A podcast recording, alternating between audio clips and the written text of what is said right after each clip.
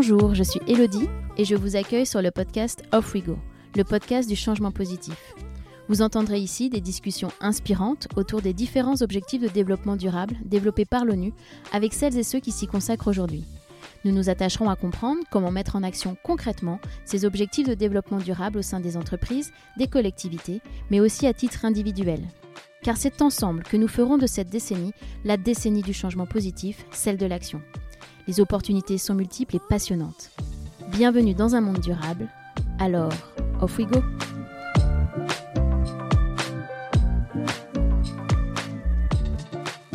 Depuis les 30 glorieuses, nos niveaux de consommation ont augmenté dans des proportions déraisonnables. Et cela concerne tous les postes, textile, énergie, transport, nourriture. Nos rythmes de vie sont calés sur ce mode de consommation et la production nécessaire pour l'alimenter.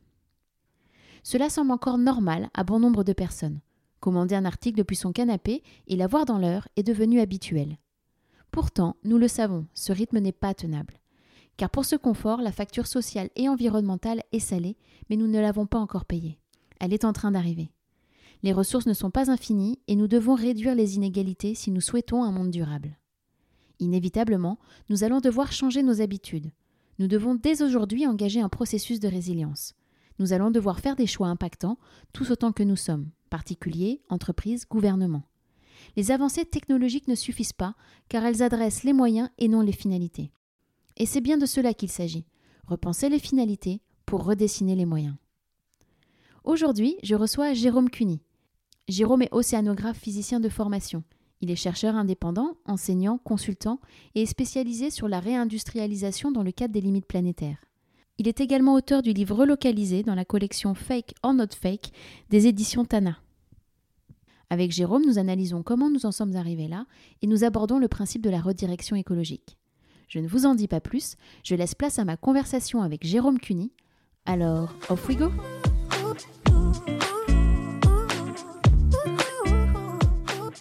Bonjour Jérôme. Bonjour.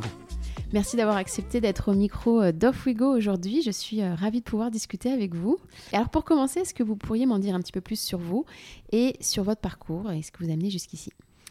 Euh, bah D'abord, merci pour l'invitation. Euh, je vais essayer de faire euh, court puisque je vais quand même avoir 48 ans dans quelques jours, donc ça commence à faire un peu long. en gros, j'étais physicien de formation, puis je me suis spécialisé en océanographie physique. J'étais chercheur, j'ai fait une thèse aux États-Unis, plutôt spécialisée sur les régions arctiques.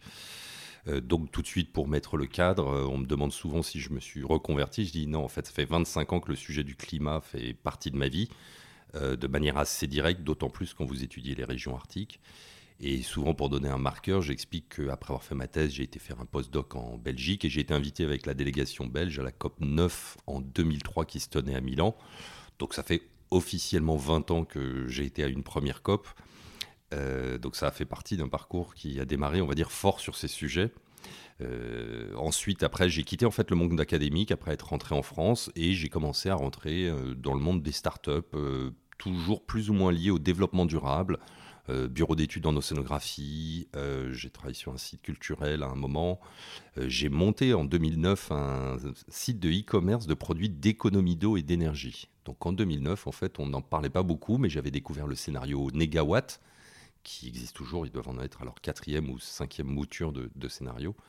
Et j'avais lancé ça en me disant, il va falloir économiser l'énergie et l'eau. Bon, j'étais à peu près le seul convaincu, semble-t-il, à l'époque. Donc j'ai fait ça pendant trois ans, puis j'ai monté encore une autre société avec un ancien collaborateur dans les énergies marines renouvelables. Donc tout ce qui va être éolien offshore, mais aussi des, des énergies qu'on connaît moins, comme l'énergie des courants ou l'énergie des vagues. Et c'est entre autres là où j'ai commencé à voir aussi l'enjeu industriel que je connaissais peu avant ça, et où j'ai découvert que bah, typiquement on voulait lancer des champs éoliens en mer qui ont des spécificités euh, différentes de l'éolien sur Terre en termes techniques pour installer. Hein, on, imagine c'est plus compliqué d'installer sur mer. Et commencer à comprendre en fait tous les enjeux industriels parce que la France n'avait pas toutes les briques pour euh, le mettre en place à l'époque. Et tout ça m'a amené à euh, cette dernière société qui a été intégrée dans un grand groupe où je ne suis pas resté parce que ben, j'ai pas vraiment le profil à travailler dans les grands groupes. j'ai jamais vraiment eu de patron dans ma vie. Et puis, je me suis revenu quelque part sous une certaine forme dans le domaine de la recherche, euh, entre autres en reprenant des études avec un master, et puis en me replongeant dans un spectre très large de recherche euh, orienté vers la redirection écologique qui, j'imagine, on discutera un peu plus tard. Exactement. Euh, et est-ce que pour vous, ça a été un déclic ou est-ce que ça a été un processus, euh, l'engagement sur ces sujets? Un mélange des deux peut-être, mais dans les faits, je dirais que ça a été un processus progressif. Euh, c'est-à-dire, euh, donc en gros, euh, si je refais l'histoire, je vais vous parler donc du milieu des années 90, où je me suis plongé complètement dans l'océanographie. C'était un, rêve de gamin hein, de, faire de l'océanographie physique. Et en fait, dès que je suis arrivé, le climat faisait déjà partie du sujet. Et pour les financeurs, c'était déjà, les financeurs de la recherche aux États-Unis, c'était déjà un objectif important. Donc j'ai baigné dedans. Ce que je pense qui a évolué, c'est le niveau d'urgence, ce qui pourrait dire est assez logique, puisque, on va dire, dans les années 90, on savait qu'il y avait un problème, on le prenait en compte. Je travaillais sur la mer du Labrador, qui est une composante importante euh, euh, pour le climat, euh, mais il y avait peut-être moins ce sentiment d'urgence. et j'avoue que les déclics sont venus progressivement avec des choses, comme je vous disais, la découverte du scénario Négawatt, par exemple, la COP en 2009 qui avait été très importante, mais qui avait quand même resté assez faible en action tout ça m'a fait de plus en plus comprendre ah mais en fait on n'avance pas. Et là je pense c'est ça où une certaine forme d'urgence est arrivée et qui a fait que même dans ma dernière société, même si euh, participer aux énergies marines renouvelables, aller au offshore, donc aux énergies renouvelables, était une forme d'action, euh, j'avais envie d'avoir une réflexion plus profonde parce que je sentais bien que les problèmes n'étaient pas juste techniques. Et ça, cet aspect-là est venu, j'ai envie de dire, dans les années 2010 pour moi. Donc il y a quand même eu un phasage, même si je baignais dedans depuis très longtemps on va rentrer dans le, vif du sujet. On voit qu'on est dans une euh, société de la consommation, de l'ultra-consommation euh, même. Alors comment on en est arrivé là, selon vous, et, à ce fonctionnement du toujours plus? Euh, D'abord, c'est important de réaliser que c'est assez récent. Mhm. En fait, j'aime bien souvent dire, il va falloir qu'on se rappelle qu'on habite sur une petite planète, 6400 km de rayon, hein, c'est rien du tout. Donc nous ne sommes pas le centre de l'univers et nous ne sommes pas le centre du temps mmh. non plus. On a tendance à l'oublier. on croit toujours que l'époque dans laquelle on vit, ça a toujours été comme ça et ça ne changera jamais. Et en fait, ça n'est pas très vieux. si on fait simplifier, la surconsommation, euh, comme on peut l'appeler, euh, ça a démarré avec les Trente Glorieuses. Donc on parle des années 1950-1960. Alors si vous avez des auditeurs un peu jeunes, ça leur paraît la préhistoire. Hein. Euh, je n'étais pas né, je n'étais pas né moi non plus, mais ça fait pas 100 ans en fait. Donc à la sortie de la Seconde Guerre mondiale, il y a eu une explosion de l'économie, reconstruction entre guillemets en Europe, euh, accès à plein de nouvelles technologies, entre autres venues euh, des États-Unis, qui nous ont beaucoup aidés dans la reconstruction à la sortie de la Seconde Guerre mondiale, et un saut et un boom lié aussi à un accès à une énergie très très pratique qui est le pétrole. Euh, j'aime bien répéter tout le temps à mes élèves, puisque j'ai l'opportunité d'enseigner à côté, c'est euh, pourquoi c'est dur de se détacher du pétrole, c'est que c'est extraordinaire en fait. On va y arriver, mais c'est extraordinaire. Et en fait, cet accès à de l'énergie abondante, niveau d'éducation montant, le niveau de vie général s'est amélioré, euh, capacité de construction de l'industrie qui est devenue beaucoup plus efficace, donc qui a permis de baisser aussi les prix et les coûts sur certaines choses. Et donc on a eu accès à une pléthore de produits auxquels on ne pensait pas avant. Et ça nous paraît évident aujourd'hui, mais c'était une nouveauté de se dire que tout le monde ait une voiture, un frigo, euh, une télévision, j'en parle même pas, une machine à laver, etc. c'est un confort incroyable. Aujourd'hui, on hésite à savoir est-ce que je prends aussi un sèche-linge ou pas? Bon, c'est des concepts qu'on n'imaginait même pas à cette époque, qui pourtant correspondaient déjà à une explosion de la consommation. Euh, voilà, on oublie à nouveau, c'est vraiment l'accès à, euh, une salle de bain complète, etc. etc. Tout ça, c'est vraiment dans tous les foyers, c'est fin des années 70. Vraiment que le logement soit à peu près standardisé avec tout le monde l'accès à l'eau courante, une salle de bain, etc. indépendante. Euh, tout ça, c'est pas si vieux que ça. Et c'est vrai que depuis maintenant, c'est devenu la référence et on n'a fait qu'accélérer. Il y a eu une deuxième phase clairement derrière, qui est la mondialisation. C'est-à-dire qu'on a découvert que des pays qui s'ouvraient, hein, comme la Chine, hein, qui à partir des années fin 70-80 a commencé à s'ouvrir, puis d'autres pays du monde, le Mexique entre autres par exemple, euh, le Maghreb économiquement, a créé des liens plus forts et à mettre en place de la production. Et là, on a eu une deuxième phase où non seulement on arrive à avoir des produits qu'on avait déjà, mais moins chers. Donc non seulement on pouvait les en acheter plus, ou les renouveler plus souvent. Quand on va parler des vêtements, hein, c'est un énorme sujet aujourd'hui. Hein. les vêtements sont devenus jetables. Il faut à nouveau se rappeler que pendant des siècles, les vêtements étaient chéris et protégés et réparés. et que maintenant on les utilise comme des lames de rasoir.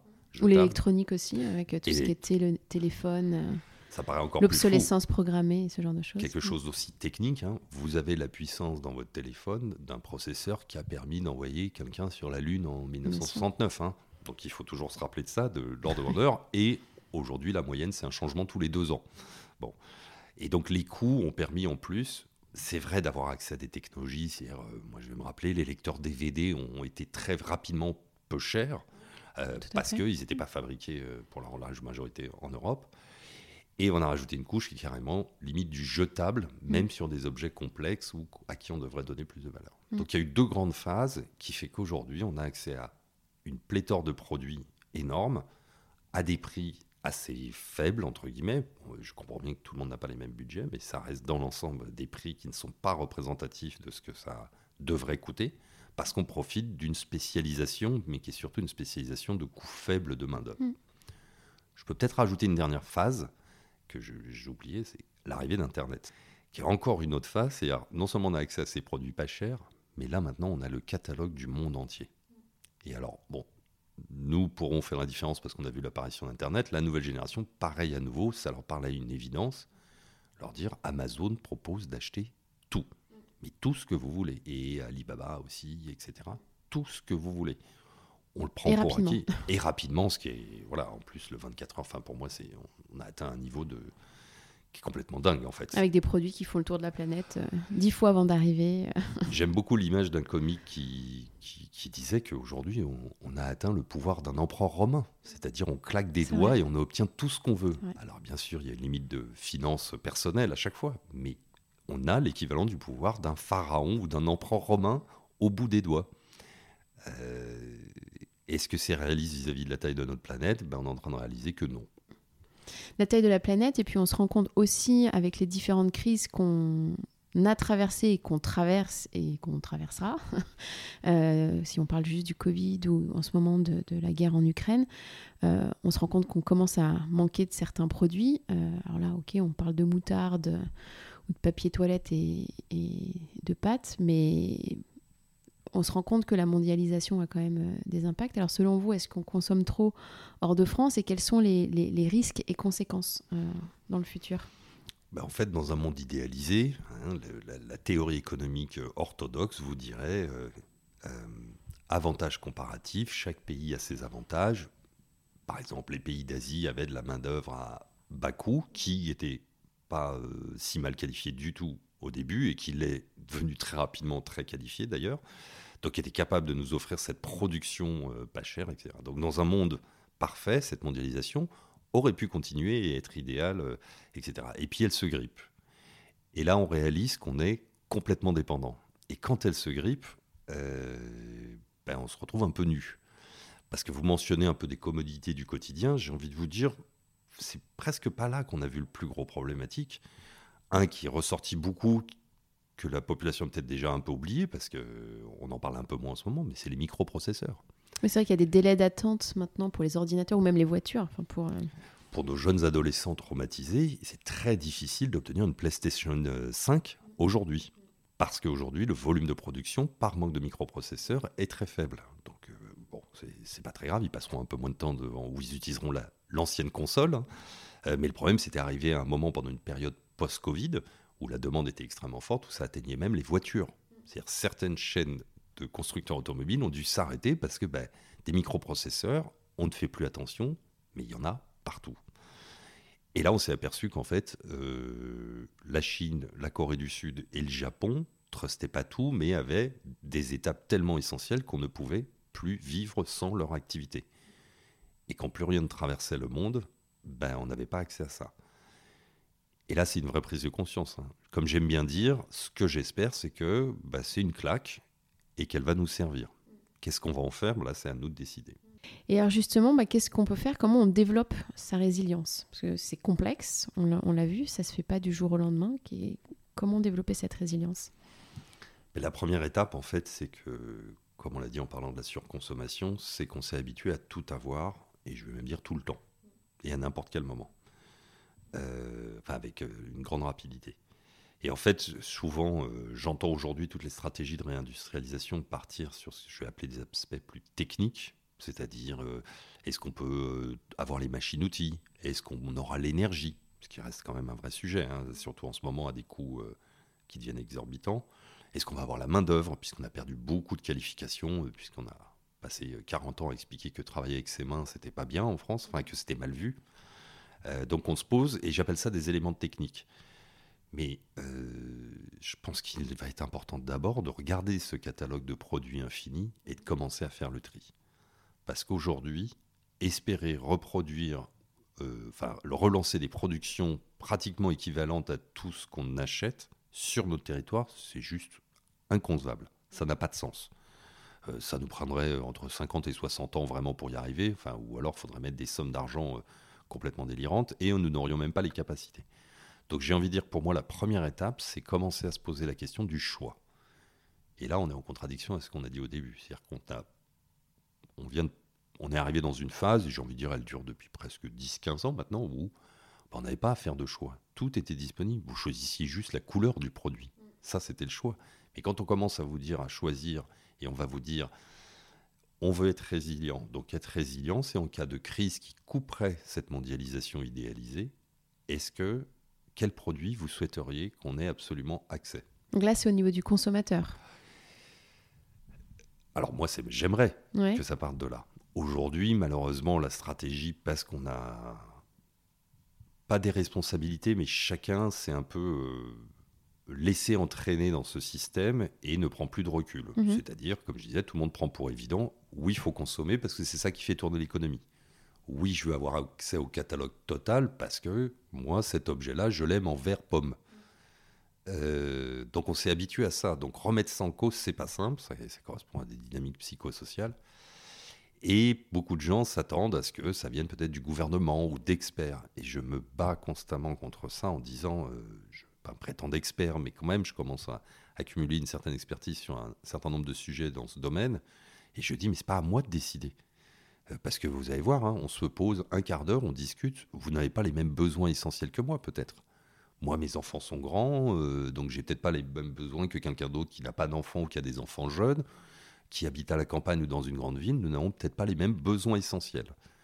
Alors déjà, il faudrait accepter le concept de besoin essentiel parce que on est habitué au superflu. Mais même là, une fois qu'on a parlé de manger, se loger, boire, s'habiller, la fameuse pyramide de Maslow. Voilà, euh, qui on considère souvent est un peu réductrice parce qu'elle met une hiérarchie qui est peut-être un peu trop forte dès qu'on passe le premier niveau. Donc il y a un peu de débat là-dessus. Mais j'ai envie de dire, si on pouvait déjà avoir ce débat, qu'on n'a pas eu depuis très longtemps, 50 mm. à 70 ans, ça serait déjà un bon départ. Mais même sur ces choses essentielles, manger, mais manger quoi? Agriculture productiviste pour être sûr d'avoir des gros volumes ou Ça aussi, c'est touché par la mondialisation. On, le voit en ce moment avec euh, les ruptures de stock. La nourriture qu'on pourrait dire, bah, c'est l'essentiel, on va tous être d'accord. Très bien, prenez deux, trois personnes dans la rue, est-ce qu'elles mangent la même chose, la même quantité, quoi? Non, non, nous sommes tellement différents. Il va falloir trouver des socles communs, ce qui je pense peut être très intéressant pour peut-être refaire de l'unité, hein, parce qu'on sent quand même une sorte de délitement, de désagrégation dans notre, pays, beaucoup de combats, on va dire. On n'est pas au lien. Mm. Voilà, de mm. manque de lien. On n'est pas au niveau des États-Unis, où je pense qu'ils sont quand même un point euh, clivant. On n'y est pas, mais euh, j'aimerais tout faire pour qu'on évite. Et ça peut être ce genre de discussion, des débats, mais qui peuvent être sains. Parce que dès le moment où on respecte l'autre, on peut avoir une discussion sur Ah, bah, tu préfères manger ça comme ci, comme ça. Ok, vous voulez manger des gâteaux pleins d'huile de palme tous les jours. Bon, pourquoi pas? On va peut-être enlever l'huile de palme, mais vous pourrez manger des gâteaux pleins de chocolat euh, si vous voulez. Euh, moi, j'aime manger des pommes, euh, etc. Et avoir cette discussion, nourriture, eau, vêtements. Alors déjà, vêtements, on arrive presque à un début de complexité et avoir des discussions. Combien? Très durable. Vous voulez en changer tout le temps Ça, ça va plus être possible. Il va falloir poser des barrières dans ça. Mais j'aime beaucoup, beaucoup l'expérience de la Convention citoyenne pour le climat sur ce sujet-là. Et j'avais, mais l'idée d'une convention citoyenne pour les besoins me paraît une priorité. Et je dis à tout le monde, cette expérience était extraordinaire. J'ai eu la chance de rencontrer quelques personnes qui ont participé, qui pour eux, ça a été une expérience de vie. Hein. Tous le disent que ça a été, euh, mais dans le sens positif. En six mois, ces personnes qui étaient tous sauf des experts euh, ont lu les mêmes rapports que vous et moi à peu près. Alors j'en lis peut-être un peu plus qu'eux et encore. Hein, parce oui, c'était pas tous acquis à la cause. Hein. Il y en a qui. Bon, je dis pas, qu'il y en avait qui étaient climato-sceptiques, mais il y en a qui n'étaient pas dans le sujet, tout simplement. Voilà, il y, avait peut-être. Alors c'était un tirage au sort, mais surtout ils cherchaient une diversité et, et, les propositions qui ont été faites étaient extrêmement radicales au point que le gouvernement a eu du mal à les appliquer, bien qu'il s'était engagé. Mais bon, on peut réfléchir à tout ça. C'est-à-dire qu'il n'y a pas de légitimité hein, théoriquement officielle à cette convention citoyenne. C'était un outil ovni qu'a lancé M. Macron, sauf qu'il s'est retrouvé embêté et dire mince. Non seulement ils ont proposé des choses, et ils ont proposé des choses qui, je sais, passeront pas euh, ou qui vont m'empêcher de, me, me, faire réélire en 2022. Enfin, j'exagère, mais je pense qu'il s'est quand même posé cette question-là. Et ça marche extrêmement bien. C'est-à-dire que l'intelligence collective et individuelle combinée, ça marche extrêmement bien et on peut sûrement faire des choses mm. intéressantes. il y a eu l'équivalent d'ailleurs pour les entreprises, la convention euh, des entreprises pour le climat. C'est un peu le, voilà, 100 entreprises qui se sont réunies. Euh, j'ai eu la chance d'en discuter avec une ou deux. Oui. Et pareil, euh, certaines ont basculé. J'avoue que même moi, je marche. Je fais toujours un peu attention en parlant aux entreprises. Je ne veux pas arriver en expliquant tout de suite qu'il va falloir fermer un quart de leurs activités parce qu'on n'arrivera jamais à les dépolluer ou etc. Je, je fais attention à mes mots pour, euh, voilà, pour avoir une discussion ouverte. Et il y en a quelques-uns qui ont basculé, hein, qui vous parlent de décroissance, euh, qui disent il faut que j'arrête certaines activités, euh, changer le modèle économique, absolument indispensable, mais ça suffirait peut-être pas. Mais quand on en arrive là, c'est que. Il y a eu un chemin, non négligeable. Donc six mois, mm. parce que à peu près la même chose, hein, que je pense, six mois, c'est court. Donc ça veut dire que l'humain est capable de se sensibiliser, prendre conscience et avoir envie d'agir en quelques mois. Mais ils ont pu prendre le temps. Et c'est vrai qu'on court peut-être un peu tous pour euh, trop pour prendre ce temps de se poser des questions aussi fondamentales de qu'est-ce que je considérerais comme des choses essentielles dans ma vie. Mmh, bien sûr. Et pour développer cette résilience, est-ce que vous pensez qu'il y a urgence à, relocaliser en France, à réindustrialiser la, la France? Absolument. Oui, on l'a vu à nouveau, on va voir ce qu'on peut appeler essentiel, mais euh, l'exemple qu'on peut penser anecdotique, mais qui l'a pas été, c'est on a pu décider qu'on voulait fixer un prix bas sur les masques pendant la crise Covid, sauf qu'on n'était pas capable d'en produire. On s'est rappelé qu'on faisait plus de paracétamol, parce qu'en fait tous les agents actifs maintenant viennent d'Inde ou de Chine, etc. Donc des médicaments aussi basiques que cela ne sont plus fabriqués. On parle même pas France, là on parle même Europe. Donc c'est une vraie problématique. C'est-à-dire que des crises de ce type, parce qu'à nouveau, toujours le centre du temps, on pense que le Covid, ah ça y est, c'était catastrophique. On a déjà oublié qu'il y a eu des crises précédentes, hein. le H1N1, le MESR, si je me rappelle bien, etc. Il y a eu des pandémies, on a eu la chance, je mets plein de guillemets, euh, qu'elles soient restées confinées pas mal en Asie. Euh, on va parler aussi du virus Ebola, hein, qui est plutôt en Afrique. Mais en fait, des grandes pandémies très fortes, là, il y en a eu pas loin, entre 5 et 10 dans les 20 dernières années.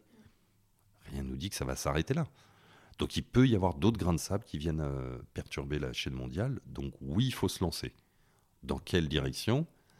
Le gouvernement a fait des choix, ce qui s'inscrivent dans le programme France euh, Relance, qui est aussi inscrit dans France 2030, qui est la vision du, je veux dire, du président euh, pour notre pays. Bah, il y a des choses qui paraissent évidentes comme pousser la santé, euh, l'agriculture, etc. Et puis il y a des choses où on peut avoir un débat. Est-ce que l'avion bas carbone, c'est une priorité? Est-ce que l'ordinateur quantique, c'est une priorité? Là, je peux peut-être avoir quelques désaccords. On en revient sur les besoins, les besoins fondamentaux et la discussion à avoir autour de ça. Mais il faut se lancer, oui. Et il y a plein de petites initiatives, mais qui sont aujourd'hui, on estime en gros dans votre panier de consommateurs que plus des deux tiers sont importé de ce que vous consommez. Deux tiers de ce qu'on Oui. C'est beaucoup. C'est beaucoup. Et euh, sur les vêtements, on n'est pas loin de plus de 90%. J'entendais quelqu'un, je crois, oui, du, secteur qui disait l'autre jour, aujourd'hui, euh, c'est 2-3% euh, des vêtements qu'on achète qui sont fabriqués en France. Donc il y, a de la marge. Il y a de la marge. Donc il faut lancer la machine parce que c'est long. Bien sûr. Mais du... Alors moi j'ai une question ultra naïve, c'est comment ça se passe? Parce que vous dites c'est long on n'a pas beaucoup de temps. Donc voilà, comment, comment ça se passe? Quelles, peuvent être, sont les conséquences? Bah, On a souvent en tête, et le gouvernement euh, joue sur les deux tableaux hein, euh, là-dessus, mais on a souvent en tête, on parle de relocaliser. Mais dans mon livre, j'ai même proposé une autre définition, parce qu'il faut oublier l'idée que ces usines qui se sont installées en Chine, en Turquie ou, dans d'autres pays euh, où la, main-d'œuvre était qualifiée, mais en plus à, à plus bas coût, vont revenir s'installer telles quelles dans notre pays. C'est pas impossible. Il y a une petite accélération depuis 2021, entre autres parce que le gouvernement, avec France Relance, euh, a fait beaucoup d'aides dans ce sens. Il y a une petite dynamique, mais elle est, elle est minime. On parle de quelques centaines d'usines qui reviennent. Donc il va falloir aussi, en parallèle aussi, peut-être partir d'une feuille blanche dans certains secteurs ou relancer certaines filières. Hein. C'est-à-dire que bah, dans le Nord, il y a toute l'histoire du textile. Hein. Il, y a, il y a un historique qui malheureusement a été tellement dégradé qu'il s'est un peu perdu, donc il faut vite rallumer la flamme avant qu'elle s'éteigne complètement. Mais on a des gens qui ont envie, des, des régions de France qui ont en plus un historique culturel vis-à-vis de certains secteurs industriels, donc profitons-en. Et donc ça commence, ben, c'est là où le, le, le rôle de l'entrepreneur aujourd'hui a encore une importance. Mhm. C'est-à-dire que ça part souvent d'un homme ou une femme, un groupe qui va être motivé, soit par son expérience dans un certain secteur ou autre, à se dire j'ai envie de me lancer.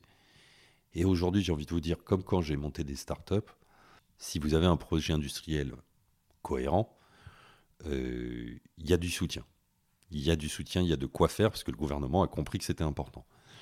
Après, j'ai aussi rencontré assez d'industriels pour vous dire que ça reste compliqué parce que dans l'industrie, par rapport à une start-up du digital qui a juste besoin d'ordinateurs et de serveurs, une usine, ben, vous êtes tout de suite sur des montants qui vont monter très très vite.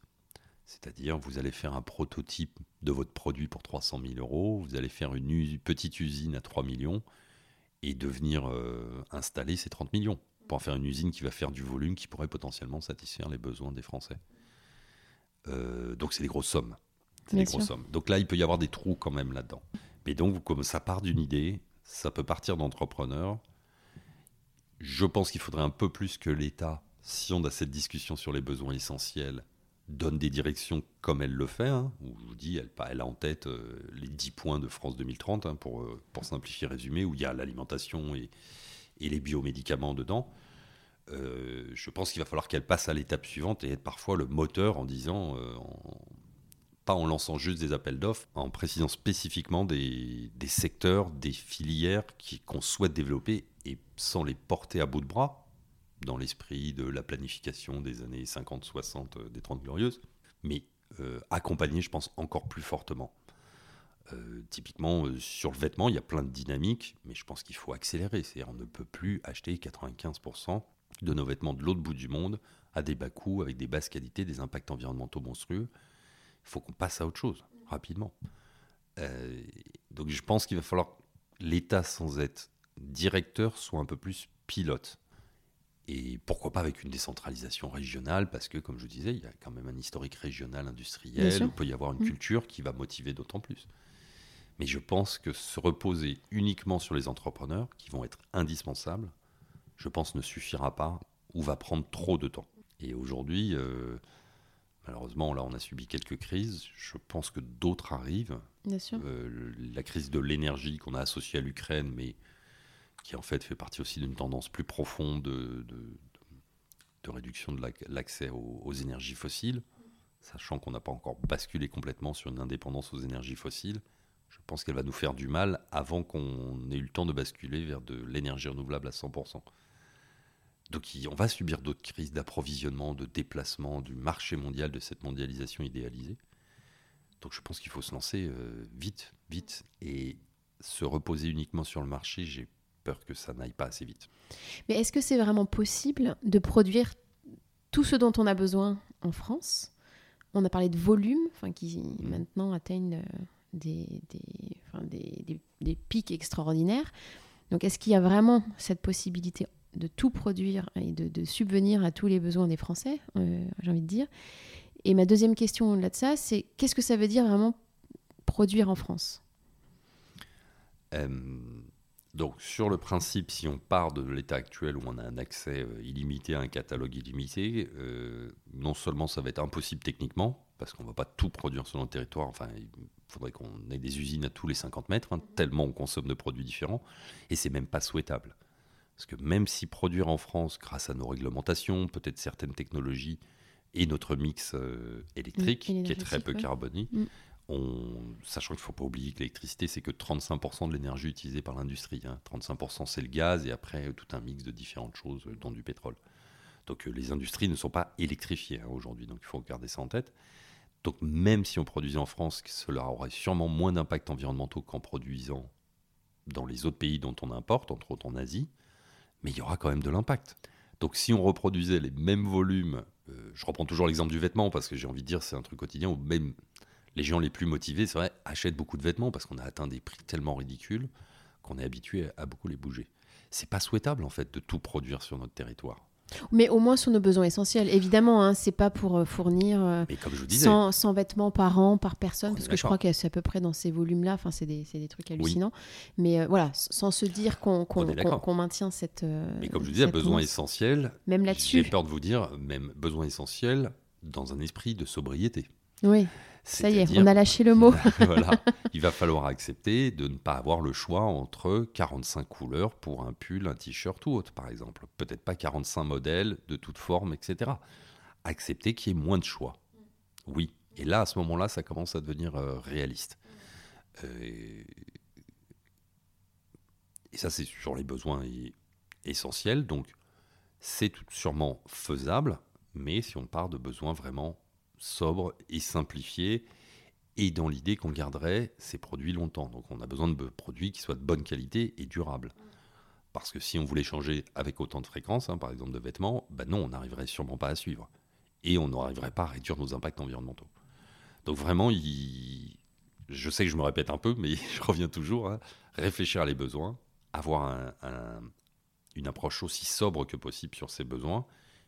Et là, à ce moment-là, oui, ça peut devenir euh, peut-être pas une indépendance totale, et ce n'est pas nécessaire euh, potentiellement, mais, euh, mais aussi indépendant que possible, ça peut paraître faisable.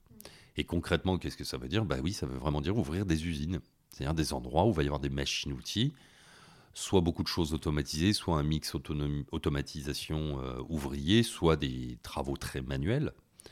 Et je trouve intéressante l'idée que, que, j'ai lu euh, à plusieurs reprises, de euh, là aussi, il va peut-être falloir faire des choix. C'est-à-dire qu'il y a peut-être plein de secteurs où on peut absolument automatiser, donc gagner énormément en productivité.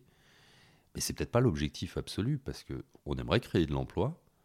Je pense que retravailler de nos mains va peut-être changer plein de choses vis-à-vis de notre relation au produit, hein, parce qu'on est à plus de 75% dans le service hein, en France, hein, donc on a tous un peu oublié ce que c'était de faire quoi que ce soit de nos mains.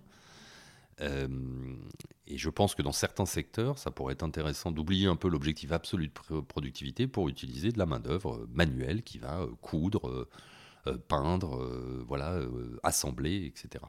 Donc en fonction des secteurs, s'adapter. Et donc il va falloir trouver un lieu, mettre des machines-outils, trouver des personnes qualifiées, dépendant en fonction de la complexité du produit, trouver les financements, trouver les matières premières, et après trouver des clients. Parce que derrière, vous pouvez avoir un sujet sur le prix, hein. c'est sûr que ça va nous faire tout drôle. Hein. Euh, le t-shirt à 5 euros qui soudainement va coûter 25-30 euros minimum parce qu'il est fabriqué en France, parce qu'avec du coton euh, bio, parce que bah, les salaires, il y a des salaires minimums en France qui sont euh, de plutôt bonne qualité, même si on peut toujours parler des inégalités. tout ça combiné va nécessairement augmenter le prix.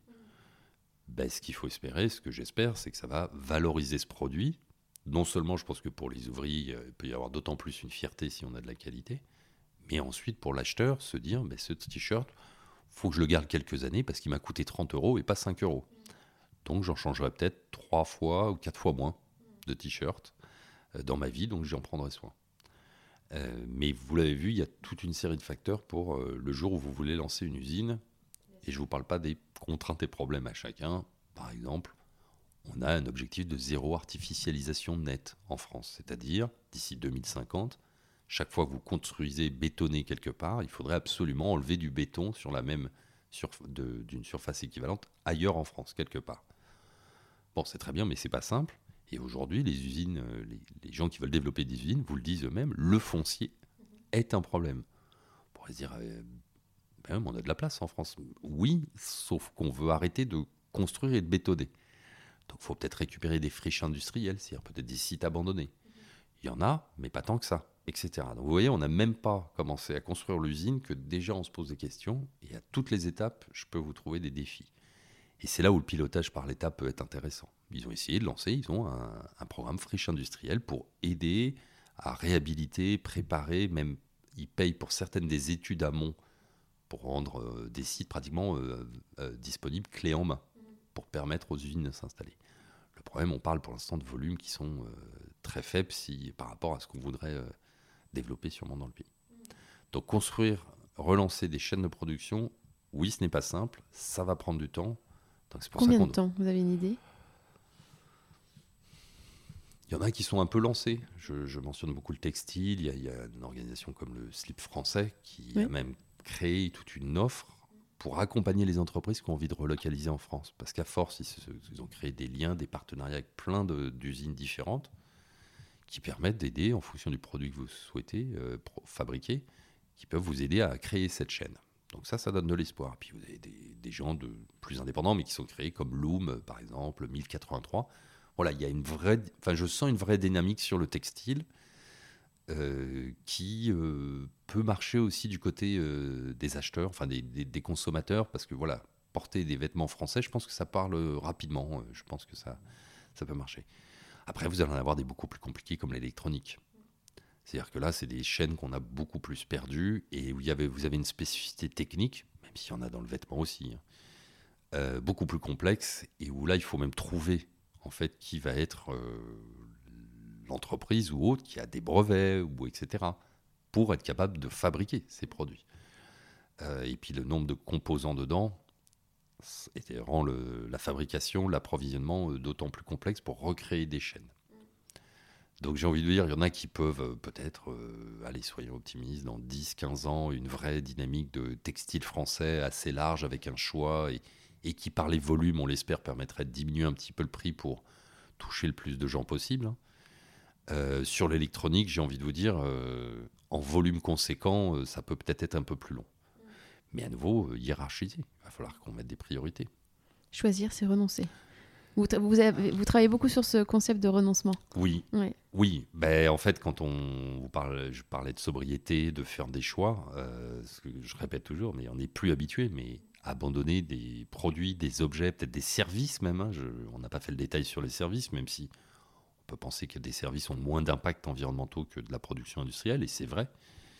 Mais abandonner quelque chose dont on a l'habitude, surtout si on a un, niveau de vie qui nous permet de continuer à l'utiliser, euh, c'est pas facile à comprendre.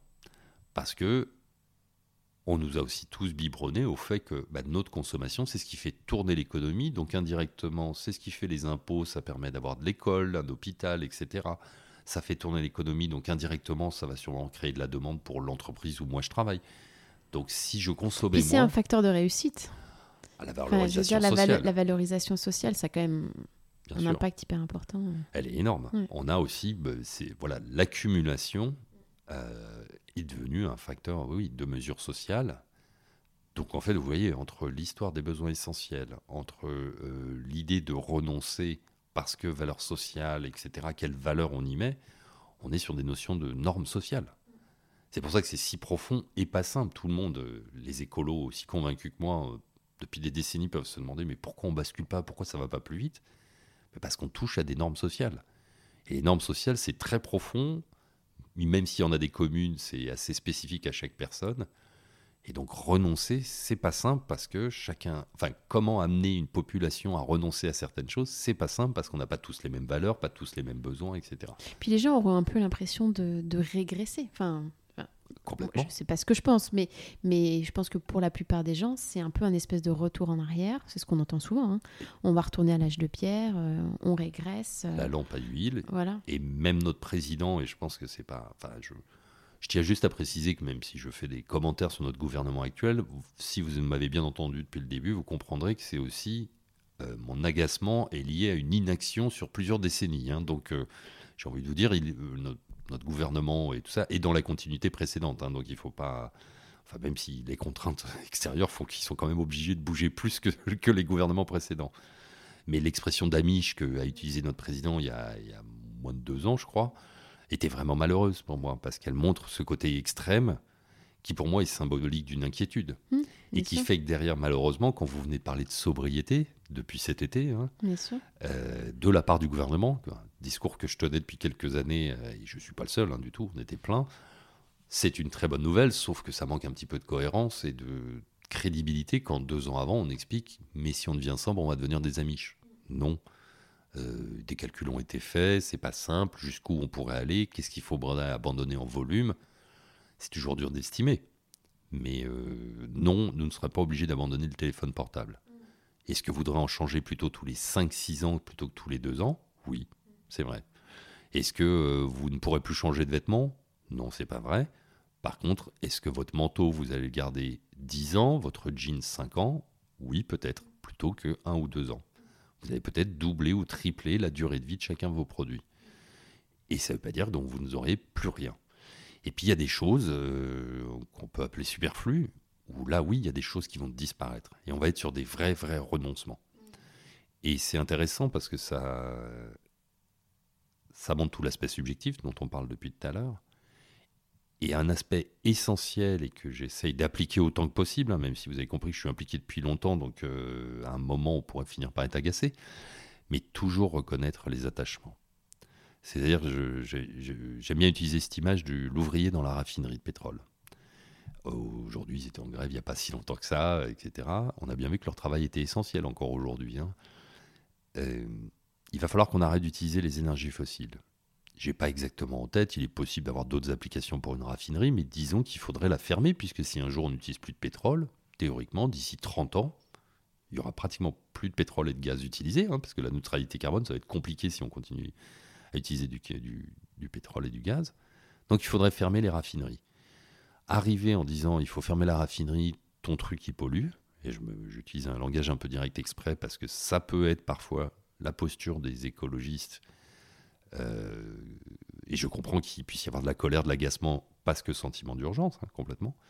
Mais en face, vous avez un être humain qui a peut-être passé des décennies à travailler dans cette raffinerie et qui a une fierté. C'est-à-dire que, comme vous et moi, euh, dans nos métiers respectifs, on peut dire ben, ça, ça fonctionne, ou ça a avancé, ou ça, grâce à ma petite contribution euh, d'employé, de salarié, ou même de dirigeant, d'entrepreneur, etc.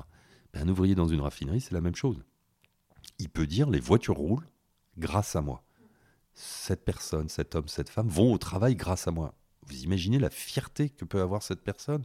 Et vous venez de lui dire ce que tu viens de faire pendant 30 ans de ta carrière professionnelle, c'est mal parce qu'on en est, on en est là, on arrive à des jugements de valeur hein, aussi, puisque tout ça est, lié. Et c'est pas possible, on va pas pouvoir avoir cette approche. Ça veut pas dire qu'on ne doit pas faire de tri, ça veut pas dire qu'il va pas falloir être un petit peu sec à un moment sur euh, certaines activités qui devront tout simplement s'arrêter. Euh, mais ne pas prendre en compte les attachements des personnes qui y sont impliquées, ça enlève tout l'aspect humain, et j'ai envie de vous dire, donc ça dénaturait le sens écologique de mon action ou de l'action de ceux qui, semble s'attacher à, un objectif écologique de transformation de notre société. La partie humaine est essentielle. Quand on parle de sobriété, un autre argument, hein, euh, ça va être souvent, mais euh, les plus pauvres vont encore plus souffrir. Alors je rappelle toujours, alors les plus pauvres en fait ils consomment pas beaucoup, donc eux, on va leur demander rien du tout en sobriété euh, supplémentaire. Au contraire, j'espère bien justement qu'on va pouvoir améliorer leurs conditions de vie. Il faut regarder de l'autre côté du spectre où là, il y a des gens qui consomment énormément. c'est ça, parce que nous, on a de la marge, en fait, euh, en termes de consommation. Il y a des pays où cet accès à ce, enfin, qui n'ont pas ce confort, et justement, cette consommation, entre guillemets, leur permettrait d'accéder à un confort un peu plus élevé que. Oui, et je parle même pas dans le monde, hein, je parle même euh, de, personnes françaises. De françaises, oui, bien sûr. Voilà, euh, et plus on ira et dans vite. le monde, c'est aussi. Euh, vous avez tout à fait raison. Hmm. C'est-à-dire, plus on ira vite, hein, ça c'est la partie, mais bon, on a un peu du mal à réfléchir. On est des mondialistes quand on veut des produits qui viennent des quatre coins du monde. Quand il s'agit de réfléchir à comment on pourrait se répartir notre budget carbone restant, on a tout de suite un petit peu plus de mal. Parce que il faut que vos auditeurs comprennent, le plus vite on irait sur cette stratégie, le plus on laisserait de marge, ce que je vais appeler les pays du Sud, on va dire, pour se développer en utilisant potentiellement encore des infrastructures un peu, euh, utilisant des énergies fossiles, ou, euh, moindres, on va dire, mais euh, plus on, réduirait rapidement nos émissions, entre autres de carbone, plus vite on en laisserait pour les autres à en émettre. On ne dit pas que je veux absolument qu'ils en émettent, mais si on se dit qu'on veut rester en dessous d'une certaine température, il y a un certain budget de volume qui reste, mais en gros c'est un gâteau à se partager, et nous, on les pays occidentaux en prennent une énorme part. Ben, c'est injuste. Quoi. Donc plus vite nous on ira, plus ce serait juste pour d'autres pays de pouvoir améliorer leurs conditions de vie. Et dans notre sobriété de notre côté, ça ne va pas être juste une redistribution, puisqu'il va falloir vraiment couper en volume, comme vous le disiez. Euh, mais derrière, je pense qu'on va clairement aussi pouvoir améliorer les conditions de vie des plus pauvres. Et comme je dis toujours, ce ne sera pas eux qui auront besoin de sobriété. Non, ils ne prennent pas l'avion deux fois par mois. C'est pas vrai. C'est pas vrai. Quand vous gagnez le SMIC, vous ne prenez pas deux à trois fois l'avion par mois. Et non, vous ne partez pas au Baléares, etc. Pour le week-end. Exactement. Mm.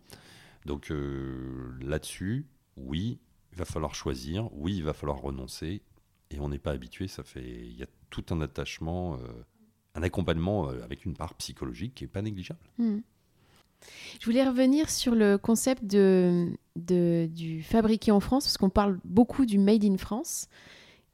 Qu'est-ce que c'est exactement euh, Qu'est-ce que ça recouvre la production euh, française? Ça va peut-être paraître surprenant, mais en fait, c'est un concept très flou. Hmm. C'est-à-dire, il faut réaliser qu'en Europe, il n'y a pas d'obligation d'indiquer la provenance d'un produit. Voilà. Ah, je croyais. Alors non. Ah, d'accord. Euh, non, non, vous n'êtes pas obligé. Pratiquement tout le monde le fait. Mais ça ne veut pas dire que vous n'avez pas des critères euh, environnementaux mm. sur ce qui rentre dans le, notre pays. Hein. Il y a des critères, pardon, pas que environnementaux, mais il y a des critères, des normes, etc. Mais vous n'êtes pas obligé de dire. Et je vais vous dire, en fait, ça ne veut pas dire grand-chose. Euh, il y a même quelqu'un, il y a une vingtaine d'années déjà, la mondialisation avait déjà bien commencé, même si elle s'est encore accélérée ensuite, qui avait dit, mais made in un pays, ça n'a plus de sens. Il faut dire made in globally. C'est-à-dire fabriquer globalement puisqu'en fait, aujourd'hui, en général, le pays que vous allez associer au made in, au pays de fabrication, c'est le pays qui assemble et qui a récupéré des matières premières d'un coin du monde, qui a utilisé des machines-outils d'un autre coin du monde, du pétrole qui venait d'une troisième région du monde. Alors on peut dire, ah bah oui, mais c'est ça qui compte. Bah oui, mais en fait, euh, fabrication, faut pas oublier, hein, c'est matières premières, énergie, euh, conception humaine et travail humain. Et ça, ça peut venir dans quatre coins du monde. Et alors, si vous avez plusieurs composants, euh, je ne vous parle même pas de tout ce qui est électronique, là, vous êtes entre 8 et 15 pays, minimum, minimum. Donc, avoir un Made in France, c'est pas toujours très réaliste. Ça peut arriver. Si vous réduisez le nombre d'étapes, hein, euh, je reviens toujours au textile, voilà, vous récupérez euh, du coton bio de bonne qualité, etc. Vous pouvez sûrement pratiquement faire toutes les autres étapes en France. Mais c'est très compliqué parce qu'il n'y a pas d'obligation. L'expression exacte est une, une part importante euh, de la fabrication est faite sur le territoire. Hmm. Il n'y a pas un pourcentage, il n'y a pas de quoi que ce soit, et même un pourcentage serait difficile, euh, pas simple à évaluer. Vous avez un, nouveau label qui est sorti euh, il y a quelques temps, qui s'appelle Origine France Garantie, qui lui commence à, fixer des chiffres, si je ne me trompe pas, c'est 50%, euh, des processus de fabrication qui soient faits sur le territoire français. Donc on il y a encore après euh, une autre partie, qui, un autre critère qui parle de part significative de la valeur ajoutée, ok, qui peut être encore un peu flou, mais moi je dis, comme la Convention citoyenne, comme tout le reste, c'est des expérimentations qui sont lancées. Au moins on a de la matière là pour travailler. Peut-être qu'un jour on montera le 50% à 75%. Voilà, vous, vous voyez l'optimisme dont je vous parlais pour, euh, en projetant, en me disant on va avancer il faut jamais oublier qu'on peut avancer. Si on n'est pas bloqué là, euh, c'est bien de le critiquer, faut reconnaître, ça existe, ça peut nous permettre d'avancer. On a une matière à travailler et où il y a déjà quelques milliers de produits hein, qui, qui ont ce label et qui peut commencer à nous permettre à y voir plus clair. Mais aujourd'hui, il faut être réaliste. Oui, du pur Made in France, il n'y en a pas beaucoup. Et c'est très dur pour vous de vraiment comprendre tout ce qu'il y a derrière, à part si vous vous lancez dans une étude euh, pousser pour chaque produit que vous achetez, vous allez plus avoir de loisirs. Hmm. Ou alors ça devient votre hobby. Ça peut être un hobby. Ça peut être. alors vous travaillez sur le concept de redirection écologique. Alors qu'est-ce que c'est exactement? Ben, je vous en ai déjà peut-être donné plein de bribes en fait dans, dans, ma façon de, de, présenter mon, ma vision de, de, l'action. Euh, la redirection écologique, on pourrait dire encore un autre, juste un autre concept, et en fait je pense qu'il est assez fort euh, et se distingue il n'existe pas que par son contraste avec la transition écologique, mais c'est une façon de l'expliquer que je trouve très intéressante et, pour le comprendre. La transition écologique, si vous regardez, en fait, vous pousse beaucoup à changer les moyens. C'est-à-dire, on utilise aujourd'hui des voitures à moteur thermique, on va maintenant utiliser des voitures électriques. On a, c'est un peu moins le cas en France, mais on produit de l'électricité à partir d'une centrale à gaz ou une centrale au fuel. On va maintenant les remplacer par des éoliennes ou des panneaux solaires vous n'avez utilisé que le, vous n'avez changé que les moyens pour essayer d'améliorer les conditions environnementales. La redirection écologique va plus loin en disant, en fait, si vous regardez en profondeur, vous apercevez qu'obtenir un découplage entre la croissance économique et les impacts environnementaux, ça devient très difficile. C'est l'espoir de la croissance verte, dont on entend beaucoup parler, auquel est fortement associée euh, l'idée de développement durable. Développement, il hein, faut comprendre que c'est même dans les objectifs de l'ONU. Hein, euh, il y, a un objectif croissance économique hein, dans les objectifs de l'ONU. Donc développement durable est aligné avec ça, avec croissance verte et avec cet espoir de découplage. On va continuer à croître économiquement et nos impacts environnementaux vont diminuer. La redirection écologique reconnaît que malheureusement, et je sors une étude sur ce sujet en janvier, euh, depuis 30 ans, on n'y est jamais arrivé. Et donc on espère que miraculeusement, on va y arriver. Euh, et en plus, il faudra y arriver demain matin, parce que là, on ne peut plus attendre 15-20 ans. Donc la redirection écologique reconnaît ça, que euh, l'énergie va être plus compliquée à atteindre, que l'accès aux ressources, matières premières, quelles qu'elles soient, dont l'eau par exemple, hein, dont on réalise enfin que même en France ça peut être un sujet, euh, va être très compliqué. Et donc à ce moment-là, il va falloir renoncer. Et alors on va devoir réfléchir non seulement aux moyens, je nie pas cette partie-là, il ne faut pas la négliger, mais il va falloir commencer à réfléchir aux finalités. Pourquoi est-ce qu'on produit ça? Pourquoi on a tel servi Pourquoi on vit comme ça? Parce qu'à ce moment-là, ça vous amène plus facilement à réfléchir à une, approche de sobriété. Si vous remettez en cause que les moyens, vous vous dites, il y aura toujours une technologie magique qui va me permettre de moins polluer. Là, il va vraiment, vraiment, vraiment, vraiment, c'est un des messages que je fais, il va falloir vraiment commencer à accepter qu'il n'y a pas de technologie magique. Ça, vous oubliez. Elles n'arriveront pas. Il y en aura des extraordinaires hein, qui vont arriver. Peut-être qu'on aura la fusion nucléaire en 2050-2060. Peut-être ne misez pas tout là-dessus.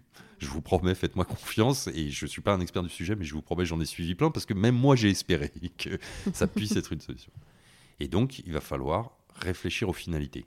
Et quand vous réfléchissez aux finalités, vous commencez à faire des choix, vous commencez à renoncer. Mais là, c'est très important, comme je disais tout à l'heure, qu'on prenne en compte aussi les attachements. Tout le monde a des habitudes, euh, tout le monde est attaché à certains éléments dans sa vie qui peuvent avoir des valeurs très très fortes alors que c'est peut-être un produit, une habitude polluant. Est-ce qu'il faut complètement l'arrêter? Est-ce qu'on peut trouver des compromis?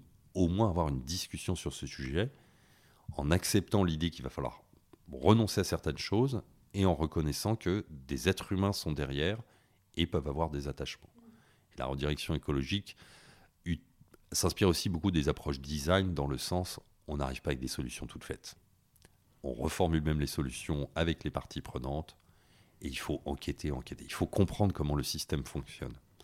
Et avec un autre angle de vision qui n'est pas juste comment je vais faire pour l'optimiser, pour gagner plus d'argent ou produire plus, mais comment je pourrais faire peut-être pour produire moins ou fermer et toujours garder une approche démocratique euh, dans, le, euh, dans le soin qui va prendre soin des parties prenantes, mmh. tout en ayant, en ayant euh, en idée toujours de satisfaire certains besoins essentiels. Alors si on se projette un petit peu, euh, à quoi ressemble le quotidien d'un consommateur, euh, un consommateur moyen, euh, qui parvient à atteindre ben, un comportement adéquat et qui prend en compte la préservation de, notre environnement? C'est très vaste et on pourrait faire mille scénarios.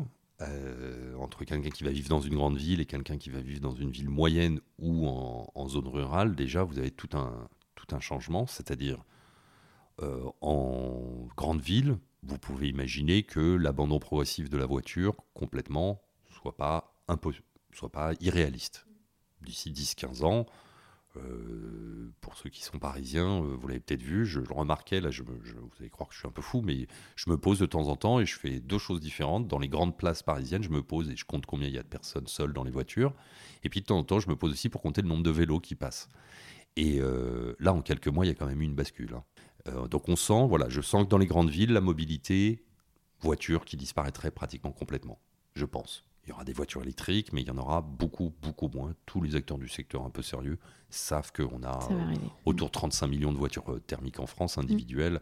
On n'aura pas 35 millions de voitures électriques. Hein. Mm. J'espère que je ne traumatise pas vos, auditeurs en disant ça, mais ça n'arrivera pas. Et d'autant plus dans les grandes villes, je ne vois pas l'intérêt. Euh, la consommation, j'ai tendance à penser que euh, il y aura toujours des boutiques, mais je pense qu'il y en aura beaucoup moins. parce que bah, si on parle de moins de choix, vous avez peut-être moins besoin, à nouveau, hein, regardez autour de vous le nombre de boutiques de vêtements. C'est hallucinant. Euh, voilà, et même moi qui n'en achète pas beaucoup, mais euh, toutes les grandes gares, à nouveau, je suis désolé de, faire une présentation euh, centrée sur la Paris, mais en gros, les très grosses gares de Paris, si vous avez eu la chance d'y passer, vous avez vu, sont devenues des centres commerciaux. En fait, hein. moi je dis, une gare, c'est plus pour se déplacer, c'est pour acheter. Ça, malheureusement, je suis obligé de dire, je ne vois pas beaucoup d'avenir à ça. Euh, je pense que parmi les bonnes décisions qui ont été prises il n'y a pas très longtemps, l'arrêt de Europa City, l'énorme centre commercial qui devait être construit, a complètement du sens. Créer des... Excusez-moi, mais euh, c'était presque devenu une religion, hein, le temple de la consommation. Je crois qu'on n'a pas besoin d'en construire tellement de nouveaux. D'ailleurs, les grands centres commerciaux, euh, malheureusement, voient des résultats qui ne s'améliorent pas, stagnent ou peuvent baisser même dans certains cas. Donc il y a, semble-t-il, même une dynamique. Donc j'ai tendance à penser plus de petites boutiques mais moins dans l'absolu, parce qu'il y aura moins de produits disponibles dans l'absolu. Alors est-ce que tout va basculer sur Internet? Peut-être, peut-être, mais j'ai tendance à penser quand même qu'une des valeurs qui, je l'espère, hein, j'ai envie qu'elle ressorte là-dessus, c'est tout le lien humain. C'est-à-dire se rappeler que c'est bien de tout se faire livrer, mais aller discuter dans des boutiques, aller discuter avec un vendeur qui aimera son produit, d'autant plus s'il est moins standardisé et arrive par volume, euh, par tonne des quatre coins du monde, je pense que l'attachement même des acteurs de cette filière sera plus fort avec leurs produits et je pense qu'à ce moment-là, le lien euh, avec euh, ce que vous achetez sera d'autant plus fort. Surtout si vous devez le garder longtemps, je pense que le temps que vous allez prendre à acheter peut être même un peu plus long.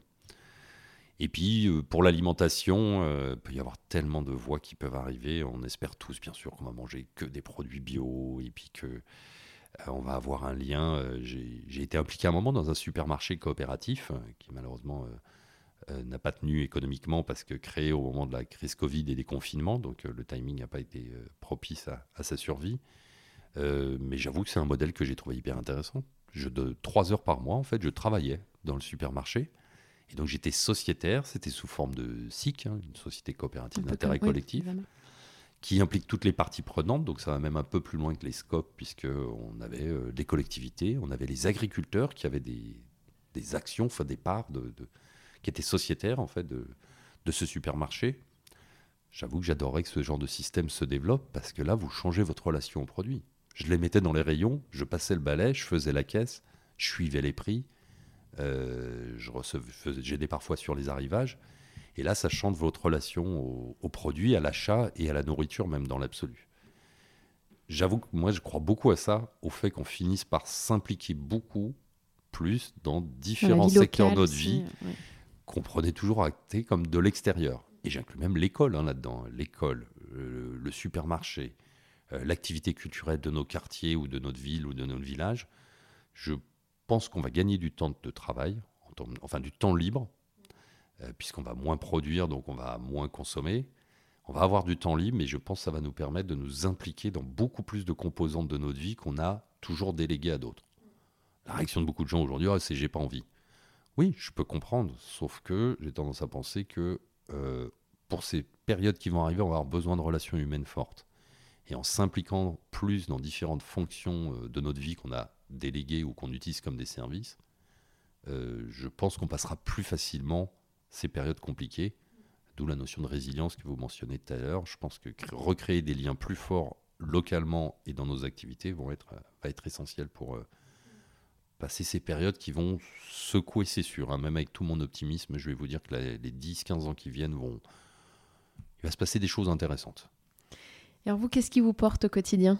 C'est une bonne question. Euh,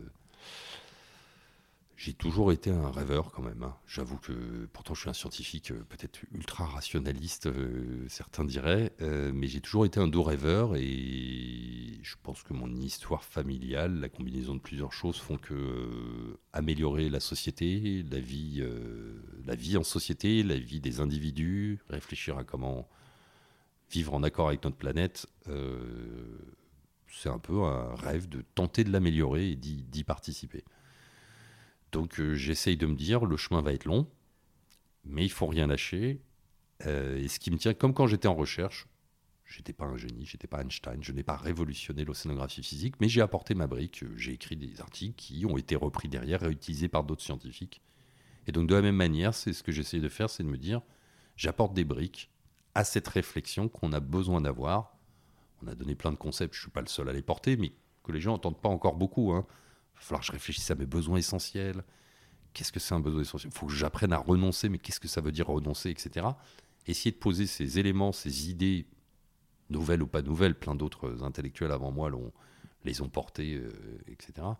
Mais continuer à les pousser, je me dis, je participe, j'apporte ma brique, et je peux me coucher le soir en dormant à peu près bien, en disant, bon, ça se présente pas hyper bien, ça va être compliqué, mais j'essaie d'apporter ma brique, et surtout, je ne lâche rien. Que je vous disais juste avant, mon, nouveau slogan depuis quelques mois, parce que vraiment, il a fallu que je, je m'accroche, parce qu'il n'y a pas que, que, des bonnes nouvelles, hein, c'est euh, soyons patients, ne lâchons rien. C'est-à-dire, ça va pas se faire en 15 jours.